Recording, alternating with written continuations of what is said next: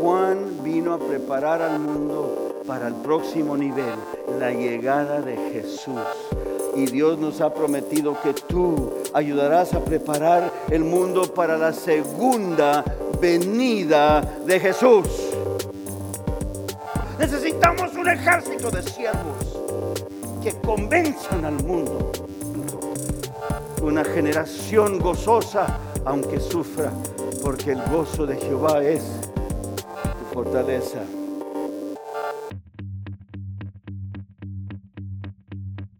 Muchas veces hemos escuchado estos tres pasos para tener una vida cristiana saludable.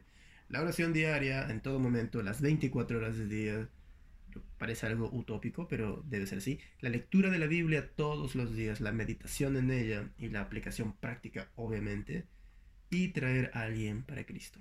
Aparentemente estas tres cosas están un poco eh, separadas, quizás hay que hacer una tras otra, pero en realidad están muy entrelazadas. Y el propósito de esto es tener una vida cristiana saludable. Entonces, ¿cuál es el interés de Dios dándonos la oración, la palabra de Dios y el traer a alguien para Cristo como la misión y el discipulado? Bueno, es que podamos alcanzar la vida eterna. Porque vamos a hacer justamente en la oración, en la meditación de la palabra de Dios y en el discipulado nuestras herramientas para vivir eternamente. El cristiano que no ora, muere. El cristiano que no lee la Biblia, muere. El cristiano que no trae a alguien para Cristo, muere. Ahora hablemos acerca de esta famosa frase, el método de Cristo. Y aquí está la clave. El método de Cristo está basado en las relaciones persona a persona. Yo no hago el método de Cristo ganándome la confianza de un grupo de 100 personas en un auditorio. No hago el método de Cristo enviando una imagen de WhatsApp muy, muy bacán en un grupo y encima con el reenviado. Super cool. Tampoco hago la misión si es que envío un video al mar de gente que debo tener en mi muro.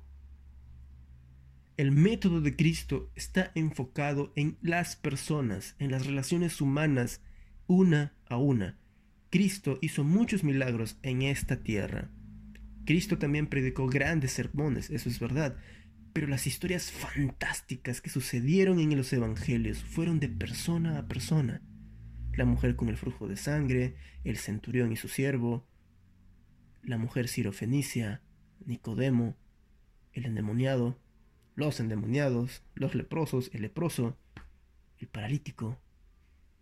Todas y cada una de estas historias permanecen registradas con tanto detalle porque fueron cosas de persona a persona. Tú necesitas la misión, porque es una de las tres cosas que debes hacer para permanecer vivo en la fe. Tú necesitas cumplir esa misión de persona a persona, no en medios masivos. Cambia tu chip.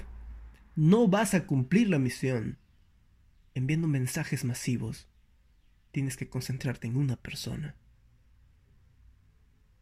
Esa persona debe ser el objeto de tu amor por esa alma.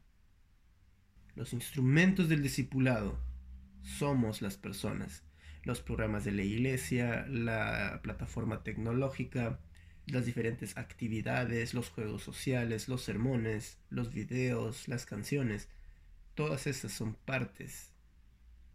Pero los instrumentos principales somos nosotros, porque un día no habrá canal Nuevo Tiempo, no habrá lección de escuela sabática, no habrá reavivados, no habrán probablemente iglesias abiertas, bueno, ahora mismo ya no las hay, pero quedaremos nosotros.